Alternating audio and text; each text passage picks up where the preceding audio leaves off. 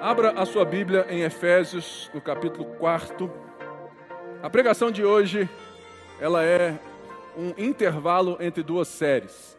Na semana passada nós terminamos a segunda carta de Paulo aos Coríntios.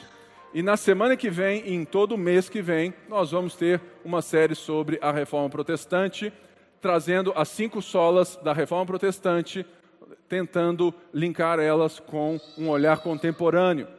O que, que as cinco solas podem e devem exercer de força, de influência na sua vida aqui agora? Porque só saber o que elas são é, é, é massa, mas eu preciso entender o que, que ela pode fazer né, como que eu devo me portar a partir daquilo que nós nos chamamos Igreja Reformada por causa das cinco solas da Reforma Protestante. Então hoje é aquele dia que o pastor fala aquilo que ele quiser, né? Ou seja, é o dia que eu vou falar aquilo que eu tenho refletido além das escolhas dos textos e tem duas perguntas que eu tenho feito na minha vida, principalmente nesses tempos aonde nós estávamos em casa, que eu quero tentar responder a partir desse texto e de mais um texto de Paulo direcionado ao pastor de Éfeso, que é da primeira carta a Timóteo. Mas vamos aqui em Efésios, no capítulo 4. Mas olha só, antes de ler, eu vejo que nessa pandemia muitas pessoas se acostumaram a ficar em casa. E para ser bem sincero, eu achei bom demais. Porque eu sou um cara muito caseiro, não gosto de farra, não gosto de balada, não gosto de gente, sabe, muita gente. Então, eu ficava ali, eu, a Débora, meus filhos, tudo mais, alguns perto da gente. Aí, e eu, sabe, de alguma maneira, esse homem interior falou assim: Poxa, pô, tá legal isso aqui. Mas quando o texto bíblico nos lembra da realidade da nossa vida, você fala assim: peraí, não pode estar legal isso aqui. E a pergunta que eu faço a todos nós é porque nós temos visto que muitos irmãos não estão voltando às suas igrejas locais. Irmãos que estão vindo ao culto uma vez por mês. Acha que está em casa, está tudo bem, está tudo certo. Ou seja, muitos na pandemia retrocederam na sua visão de cristianismo, achando que diz respeito à sua fé pessoal, à sua fé única e à sua vida e pronto, acabou. Mas a pergunta que eu quero responder, que muita gente me faz, é essa aí: Por que devo me envolver na igreja local? Por que, que estar aqui? Por que, que estar em um GR? Por que, que ter amigos cristãos, que viver, que cuidar uns dos outros, aconselharmos uns aos outros, vivemos as brigas uns dos outros, brigarmos uns com os outros para nos reconciliarmos em Cristo, para conhecermos mais? Por que, que isso é importante? É um pouquinho daquilo que eu quero responder nos textos de Paulo que eu escolhi. Verso 1 do capítulo 4 de Efésios diz assim: como prisioneiro no Senhor, rogo-lhes que vivam de maneira digna da vocação que receberam. Sejam completamente humildes e dóceis, e sejam pacientes, suportando uns aos outros com amor. Façam todo o esforço para conservar a unidade do Espírito pelo vínculo da paz. Há um só corpo e um só Espírito, assim como a esperança para a qual vocês foram chamados é uma só. Há um só Senhor, uma só fé, um só batismo, um só Deus e Pai de todos, que é sobre todos, por meio de todos e em todos. E a cada um de nós foi concedida a graça conforme a medida repartida por Cristo. Por isso é que foi dito: quando ele subiu em triunfo às alturas, levou cativos muitos prisioneiros e deu dons aos homens. Que significa ele subiu, senão que também havia descido às profundezas da terra? Aquele que desceu é o mesmo que subiu acima de todos os céus, a fim de encher todas as coisas. E ele designou alguns para apóstolos, outros para profetas, outros para evangelistas, outros para pastores e mestres, com o fim de preparar os santos para a obra do ministério, para que o corpo de Cristo seja edificado, até que todos alcancemos a unidade da fé e do conhecimento do Filho de Deus e cheguemos à maturidade, atingindo a medida da plenitude de Cristo. O propósito é que não sejamos mais como crianças, levados de um lado para o outro pelas ondas, nem jogados de, cá e para lá por todo o vento de doutrina e pela astúcia e esperteza de homens que induzem ao erro.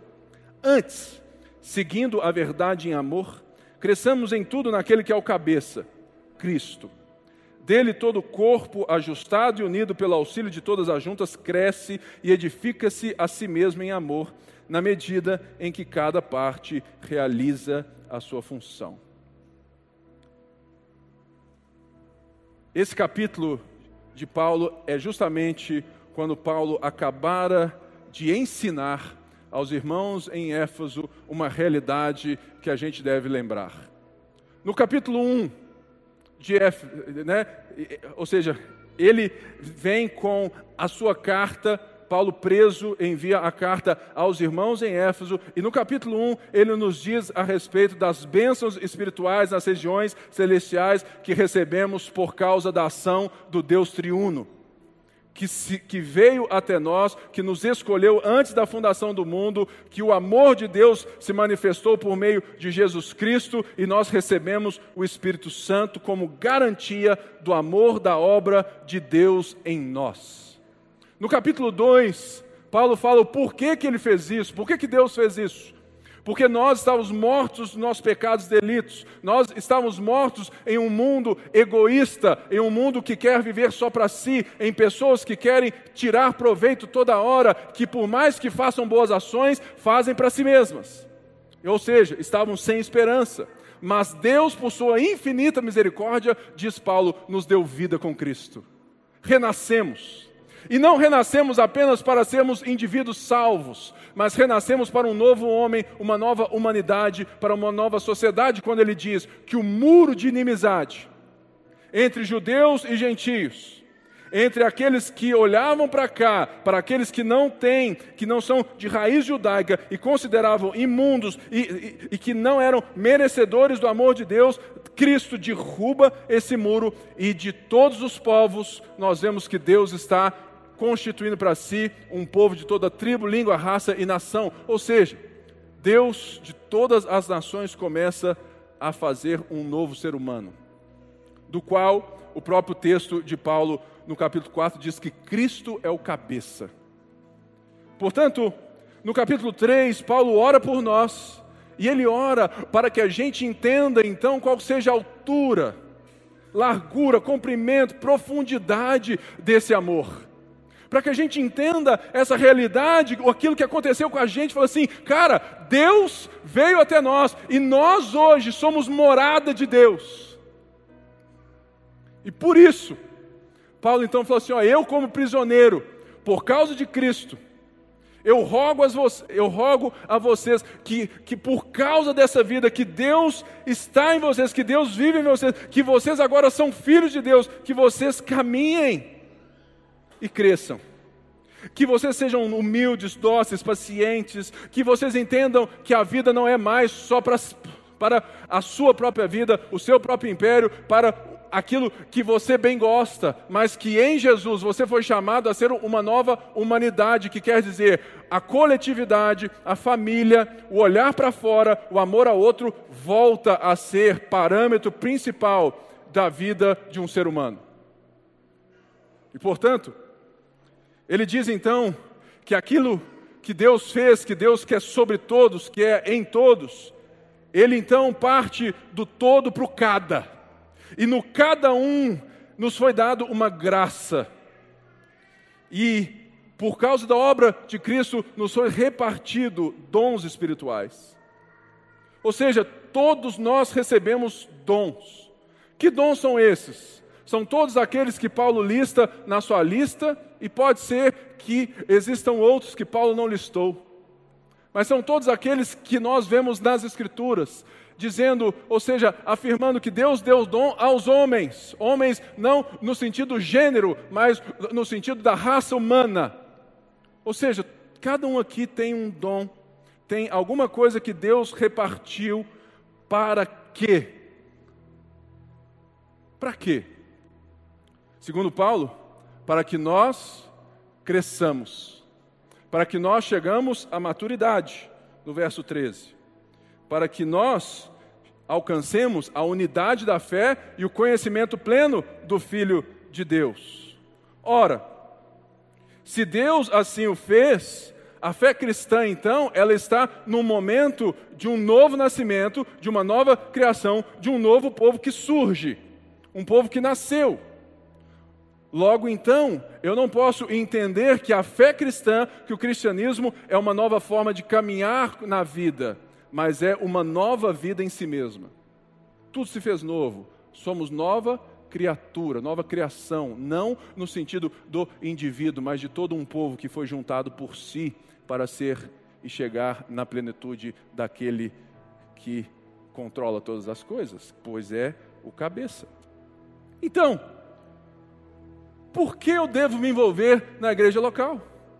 O texto diz muito claro: todos aqueles que nasceram de novo precisam chegar à maturidade. E como que essa maturidade é exercida? segundo o novo homem em Jesus Cristo, já elaborado por Paulo nos três primeiros capítulos, ele é, ele é exercido na comunidade. Que é impossível você ser um cristão maduro se você não tem o dom do outro te amadurecendo. Logo, alguma coisa está ainda a ser feita.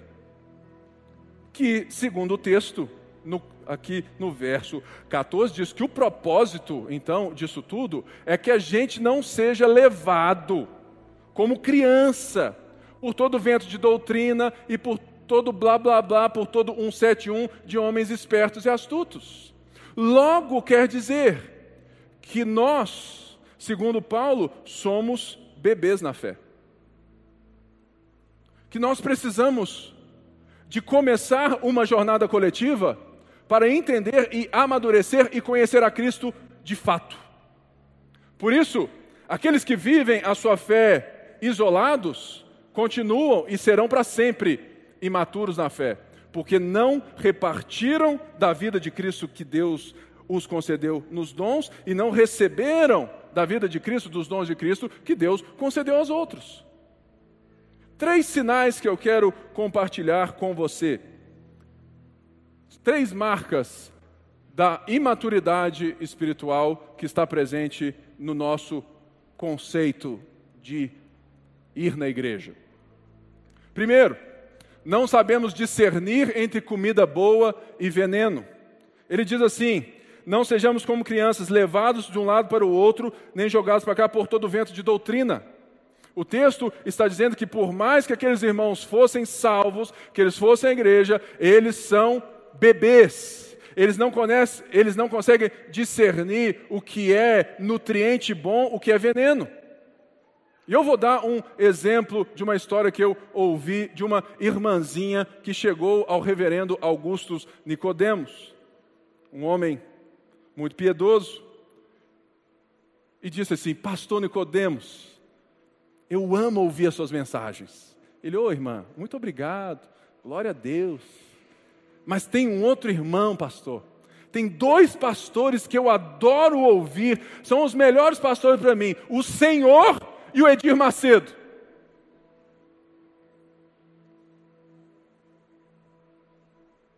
É um sinal claro de um bebê que não sabe discernir alimento de veneno. Por quê? Os bebês, eles têm essa segunda Marta, que é uma marca egoísta. Eu tenho um bebê em casa. Se eu der mate para Luísa, ela vai beber. Água com gás, ela vai beber. Suco, ela vai beber. E ela só não vai querer se ela provar e, hum, e não gostar. Porque ela não sabe discernir. Porque ela é egoísta. Ela quer tudo na hora dela, senão ela chora, e se não rolar, ela chora mais alto ainda.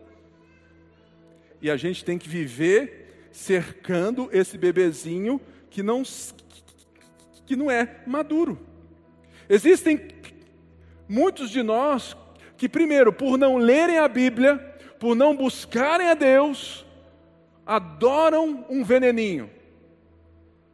Adoram pessoas que têm uma boa retórica e que falam coisas que o seu coração pecaminoso quer ouvir. Eu estou de dieta, pela décima, centésima vez na minha vida. Não é não, Paulo? Minha vida é uma eterna dieta. Você está rindo aí, né, Flávio? E a primeira nutricionista conseguiu me convencer que Coca Zero é veneno.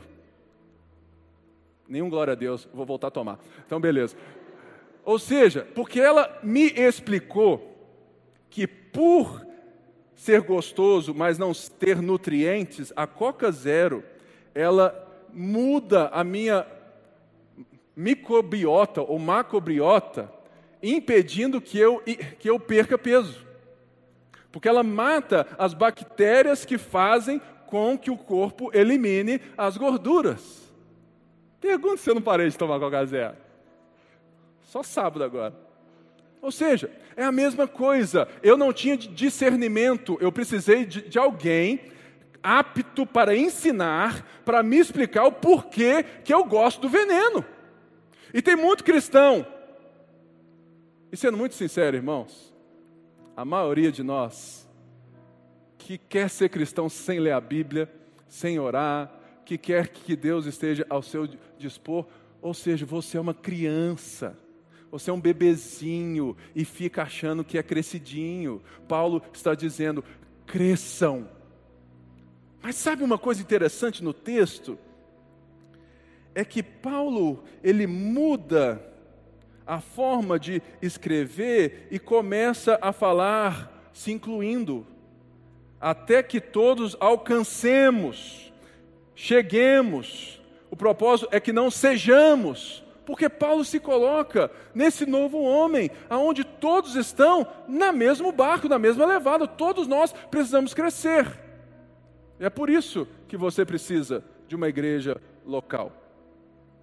Porque você é um bebezinho e que você não é um filho de Deus apenas sozinho, porque Deus não fez uma nova humanidade para que você continuasse vivendo como a antiga. Logo então, ele diz que nós somos inconstantes. Inconstância, no sentido de que nós somos inconstantes, nós não temos a responsabilidade, ou seja, sempre deixa algum para casa para trás, né? né? Ou seja, ah, mamãe, não fiz, sempre mente para jogar bola. Sempre fala assim, não, já fiz o dever, mas vai trocar o quê? Figurinha no colégio.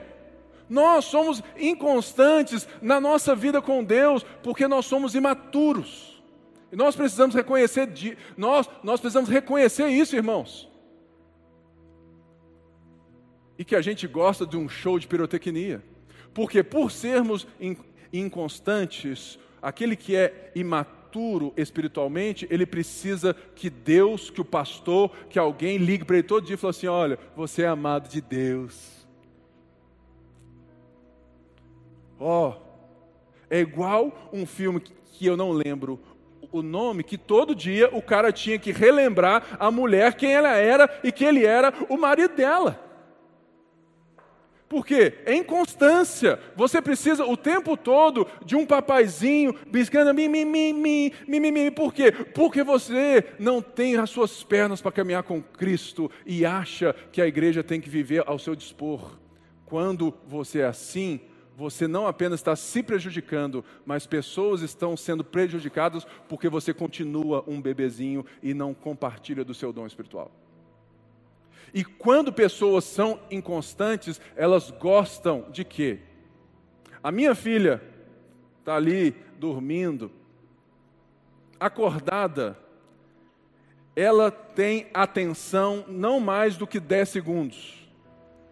Para aumentar essa forma dela ficar ali, o, o que que um pai faz? Brinquedo com barulho ou com luz, não é?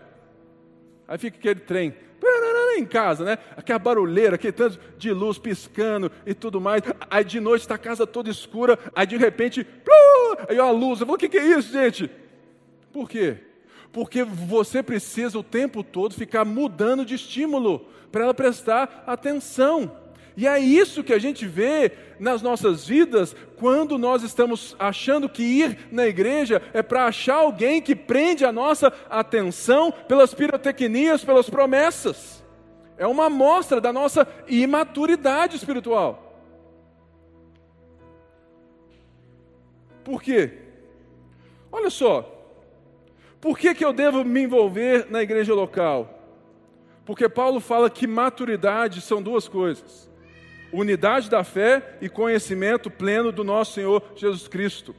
E essa frase agora faz sentido, porque não existe crescimento, não existe esse crescimento na maturidade sem a presença da comunidade, pois até chegarmos à unidade de fé. Ou seja, para que você seja mais parecido com Jesus, nós precisamos caminhar juntos para nos parecer mais com Jesus. Porque você não vai conseguir crescer na sua fé se eu não se nós, né, eu, você, não estivermos juntos para crescermos juntos, porque tem coisa que você vai aprender de Deus comigo e com o outro, e com o outro, e com o outro, porque a nova humanidade em Jesus, segundo Efésios, é esse novo homem em Jesus, que Jesus é o novo homem, nós somos o seu corpo. Se nós somos o seu corpo e nos foi dados dons espirituais, você precisa dos outros dons espirituais e dos outros órgãos. Aí você passa a vir no culto uma vez por mês, de 15, 15 dias. Você acha que a sua vida cristã está legal. Sim, está legal, para sempre como um bebê. Eu conheço muita gente que está 20 anos na igreja e até hoje não entendeu nada. E a gente precisa então considerar que Deus fez alguma maneira para que a gente crescesse. Segundo o texto o que, que Deus fez para que a igreja renascida em Cristo chegasse a essa maturidade? Que é a segunda pergunta que eu fiz. Segundo o texto, no verso 11, é, diz assim: Ele designou alguns para apóstolos, profetas, evangelistas, pastores e mestres, com o fim de preparar os santos para a obra do ministério, para que o corpo seja edificado. Eu sei que alguns de vocês aprenderam que todo mundo tem um desses cinco ministérios. Eu não acredito nisso, porque o texto é muito claro. Alguns foram separados para o bem de todos. E todos que receberam algum dom, que não são, são somente esses, esses dons, essas pessoas, todo o corpo de Cristo precisa desses, desse time aqui para preparar eles para que eles desempenhem e então cresçam. Ou seja, tem 20 anos que eu faço a mesma pergunta, eu leio as mesmas coisas tentando responder essa pergunta aí. Ó. O que é ser pastor? Essa pergunta já me levou a lágrimas, a desesperos, a sorrisos, a conquistas, a felicidades e a quase a desistência. Mas uma das coisas que eu nunca me furtei foi tentar responder, mas nesses 20 anos que eu estou envolvido com liderança na igreja, sendo 10 um pastor, eu nunca respondi isso de púlpito como eu vou tentar fazer agora. Porque o texto é muito claro que foi concedido dons a uma parte do corpo para que essa parte tivesse um foco. Que foco que é esse? Preparar, equipar os santos.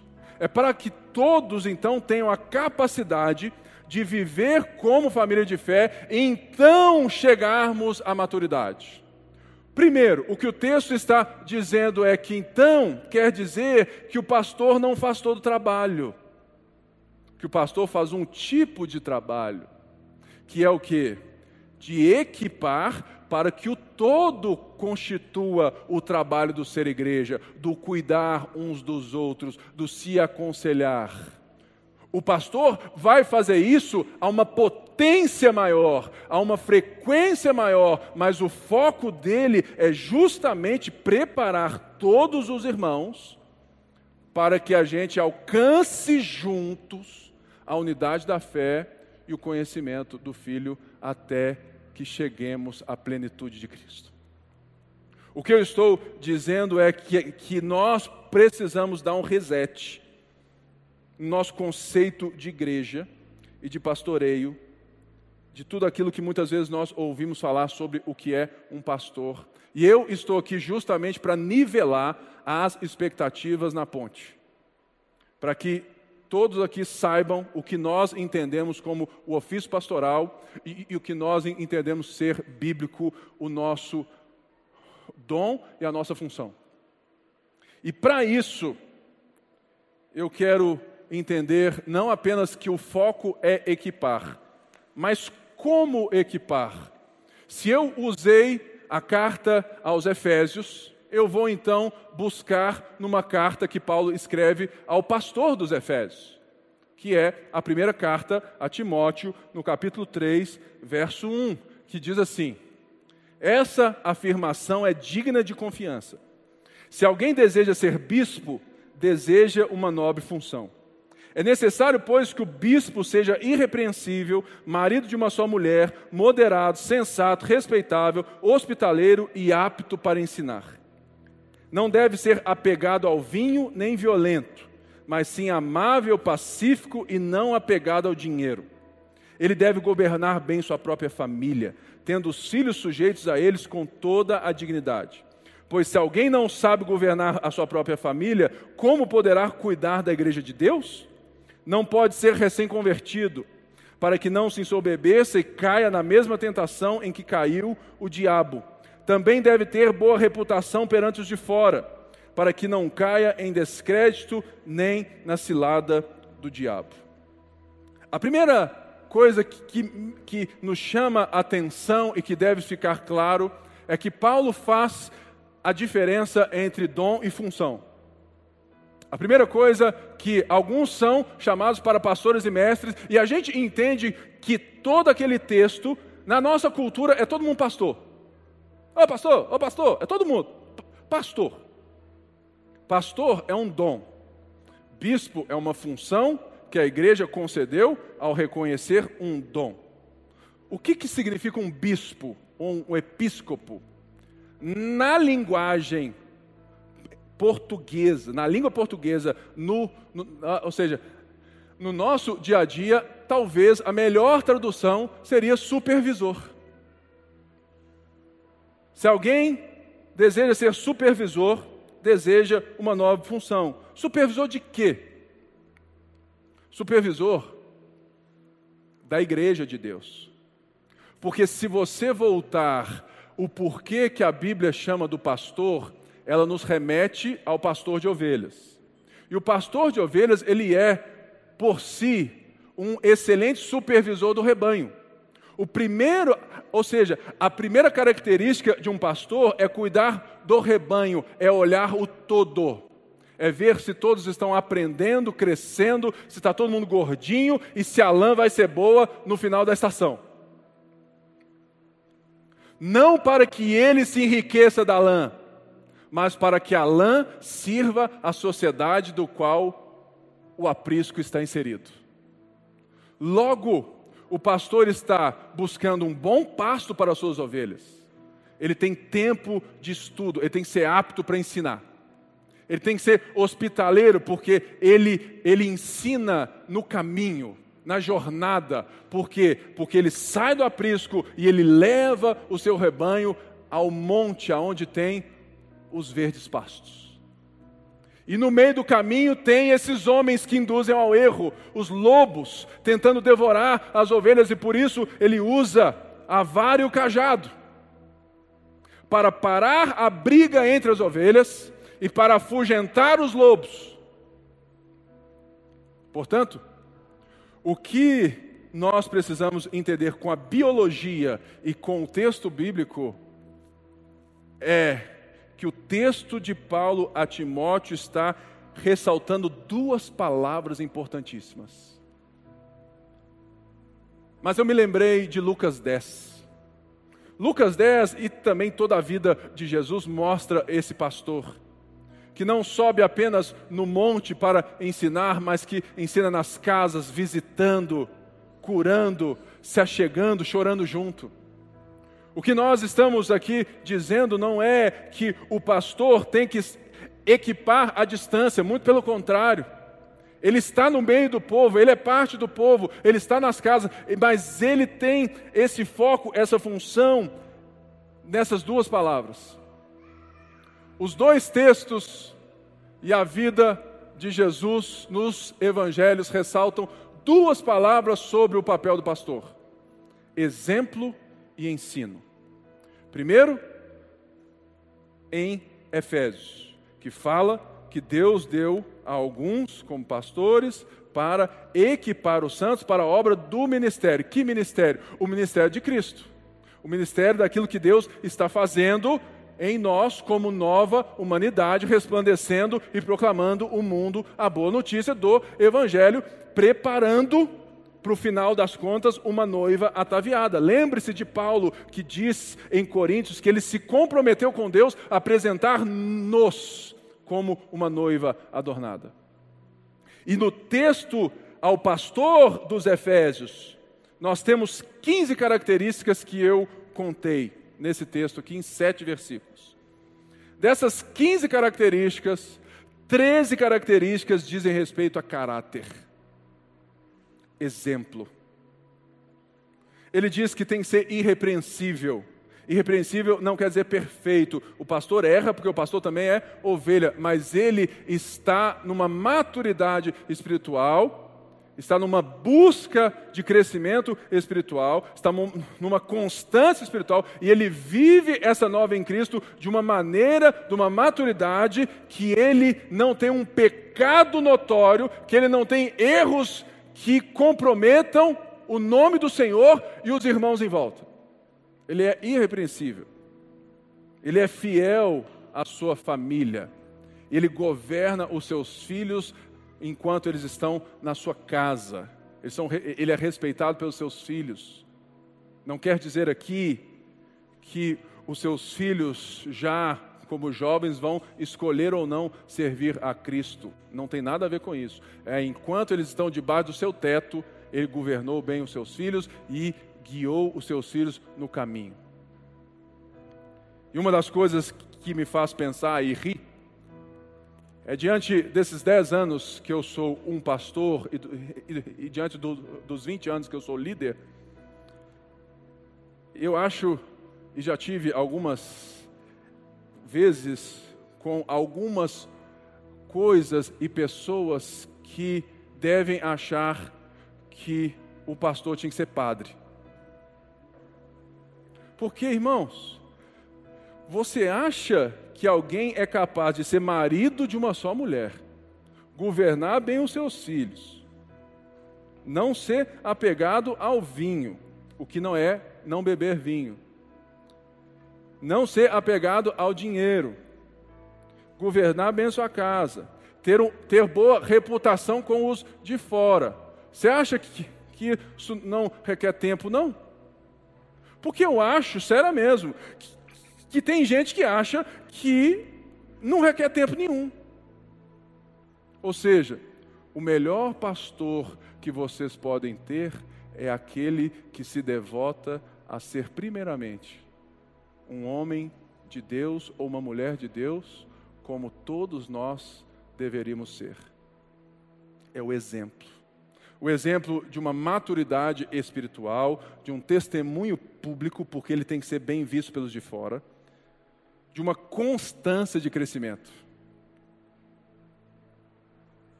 O pastor maduro é aquele que sabe que ele ainda tem muito para caminhar e que ele estuda mais porque ele quer crescer e não apenas para ensinar aos outros. E portanto, ele entende que o seu exemplo é uma vida que norteia a vida da comunidade. É por isso, irmãos, que nós precisamos entender que todos estamos no caminho, todos estamos nessa jornada, em vez de, de estarmos prontos. Ou seja, essa nova humanidade que Deus deseja de nós, dessa vida em família, desse ser humano que olha para fora, é importante que nós tenhamos modelos, líderes que, que, que, que desempenham o quê? Alguém que você fala assim, cara, esse cara, ele está totalmente voltado para crescer em Jesus, para ser transformado por Jesus, e ele já andou um, dois passos, três passos na minha frente. E eu posso então ser equipado por ele.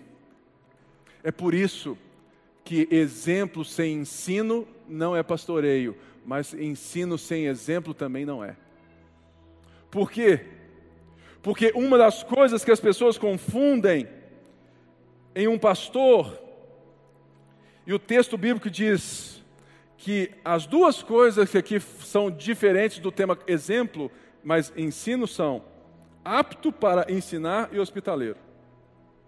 Se você lembrar de Jesus, a maneira como Jesus ensinava, Jesus não não não vinha e parava todo mundo e colocava todo mundo assim em cadeiras apenas nos montes para ensinar, por mais que o seu maior sermão tenha sido esse sermão do monte. Mas Jesus ensinava na casa da sogra de Pedro, Jesus ensinava no caminho, Jesus ensinava ao se levantar.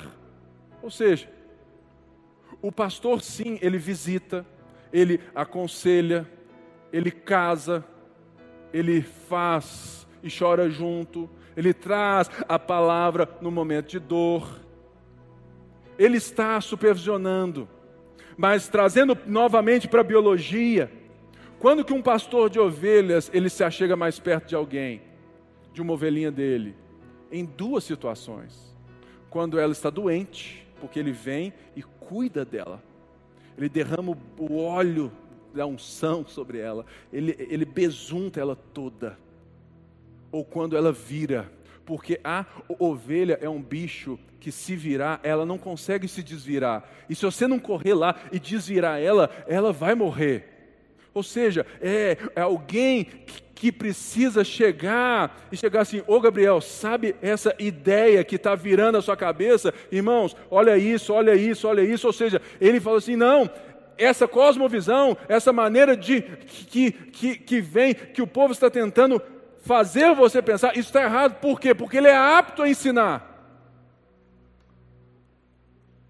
Muitas pessoas acham que o culto não é um pastoreio e nem discipulado. As pessoas estão enganadas.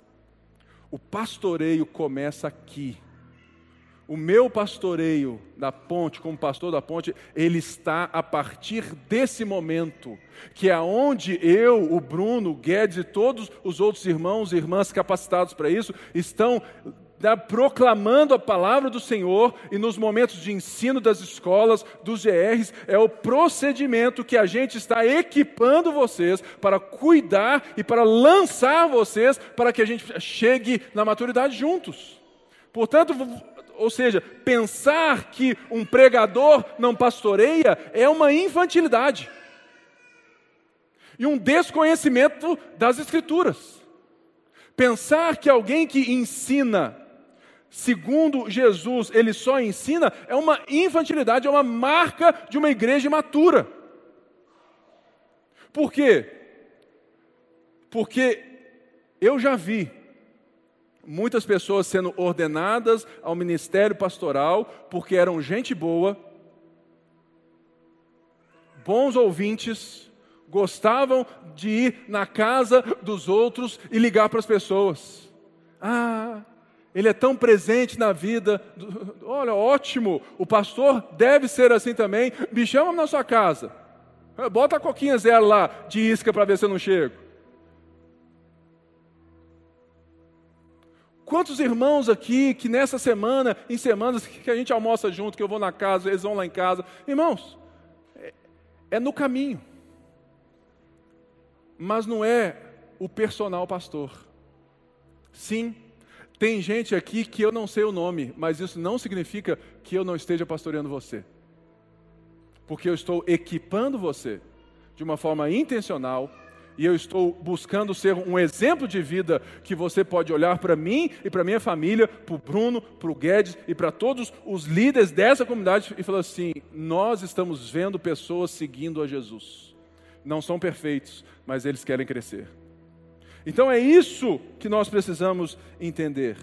Porque se você visita, se você é um bom amigo, mas se se alguém que assenta para te ouvir e não te direciona nas escrituras, fala assim: vamos orar, querido. Essa pessoa não é apta a ensinar. Então, o ministério pastoral, o que é ser pastor? É ensino e exemplo. Não existe cuidado se não existe ensino. Tirar as pessoas das vãs filosofias. Por isso que o culto de domingo é tão importante. Primeiro, porque é uma resposta a Deus de uma comunidade, de uma união que Ele fez com pessoas distintas, diferentes. Ou você acha que eu, Bruno e o Guedes somos iguaizinhos.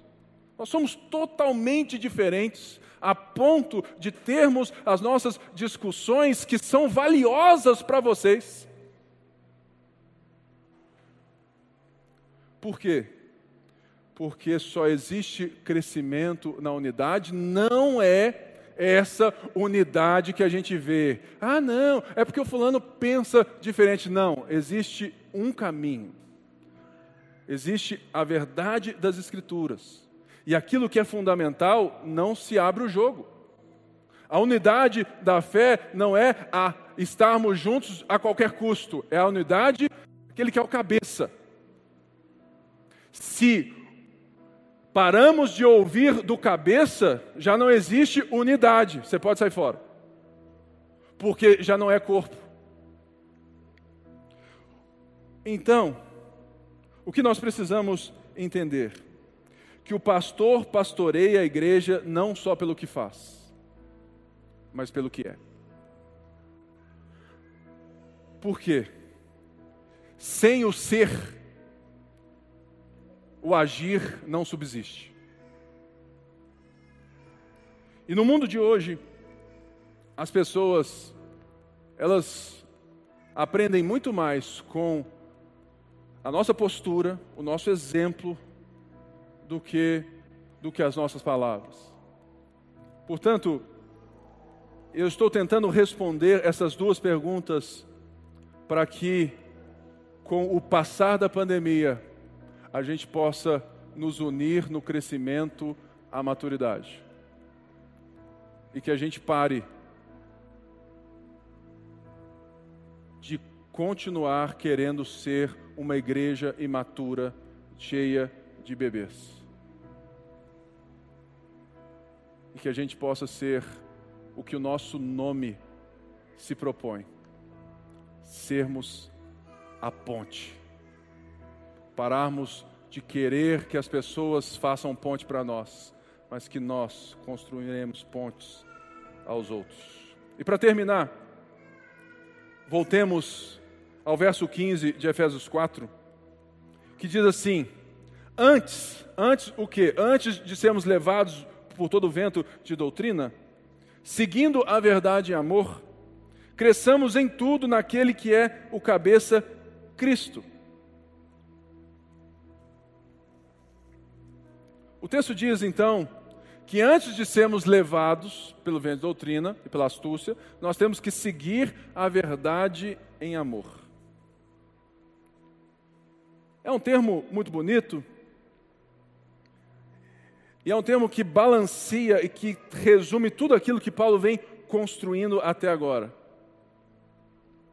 Que as pessoas, nós precisamos do conhecimento da verdade. Mas essa verdade, ela tem que estar recheada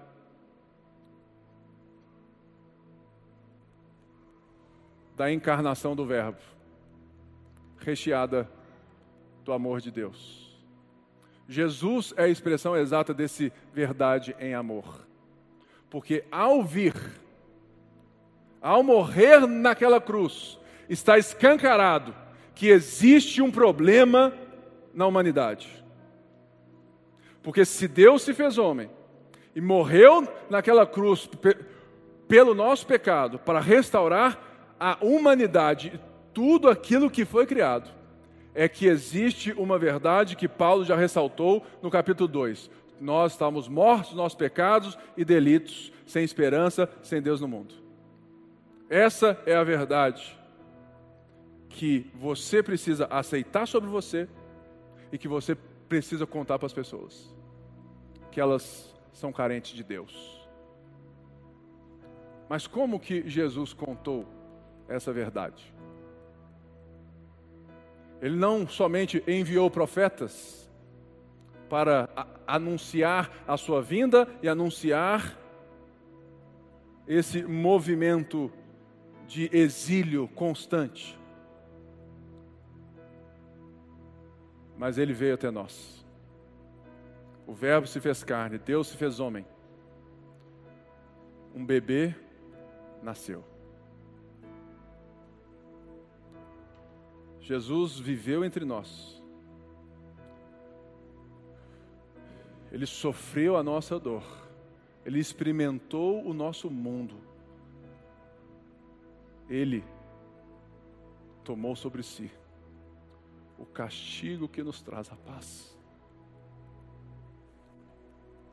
Portanto, o que eu quero dizer é que Jesus, Ele é aquele que de fato você lê e fala assim, cara, que maneira que esse cara teve de não apenas ensinar, mas de transformar todo o ser humano. Porque ele não gritou de longe e nem gritou de perto.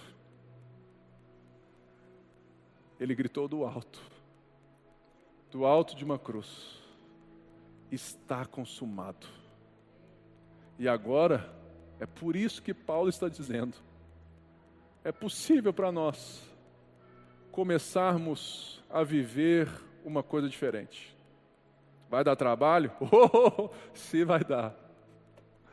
Mas é um trabalho gostoso. É um trabalho bom. Porque a verdade sem amor é brutalidade. Mas o amor sem a verdade é hipocrisia. Nós precisamos entender que quem ama conta a verdadeira notícia, mas que a verdadeira que, a, que essa notícia ela não pode ser uma notícia condenatória. Ela precisa vir recheada de compaixão. E por isso que hoje nós vamos lembrar daquilo que nos uniu. Eu peço que todos fiquem de pé, peguem aí o seu cálice. É por isso que nós precisamos da igreja local. E é isso que nós entendemos que os pastores devem fazer em prol da igreja local. Eu espero que essa mensagem ecoe na sua vida, não apenas para equilibrar a sua, a, a, a sua forma de enxergar a nossa vivência como ponte. Mas, primeiramente, clamar dentro de, de você: eu preciso ser igreja. E você tem aí na sua mão o suco e o pãozinho aí, que nos remetem ao que verdadeiramente nos fez chegar até aqui. Sem a verdade em amor do próprio Senhor Jesus, nós jamais estaríamos aqui celebrando uma nova vida. Sem o seu sangue vertido na cruz, nós jamais estaríamos aqui celebrando um novo homem. Sem o corpo que foi amassado, destruído naquela cruz, nós jamais teríamos o poder do Espírito para buscar crescer naquele que é o cabeça. Junto aos seus discípulos, Jesus pega o cálice e diz: Esse é o cálice da nova aliança. Esse é meu sangue derramado em favor de vocês. Bebei-o todas as vezes que o fizerem em memória de mim. Ao pegar o pão, Jesus disse: Esse é meu corpo, dado em favor de vocês. Comei-o todas as vezes que o fizerem em memória de mim. Nessa manhã eu quero convidar você, não apenas para mais um dia de ceia, mas para trazer a profundidade desse momento. Que quando você está ceando, você não está apenas dizendo a Deus que, um, que nós estamos juntos, que Deus é o nosso Deus.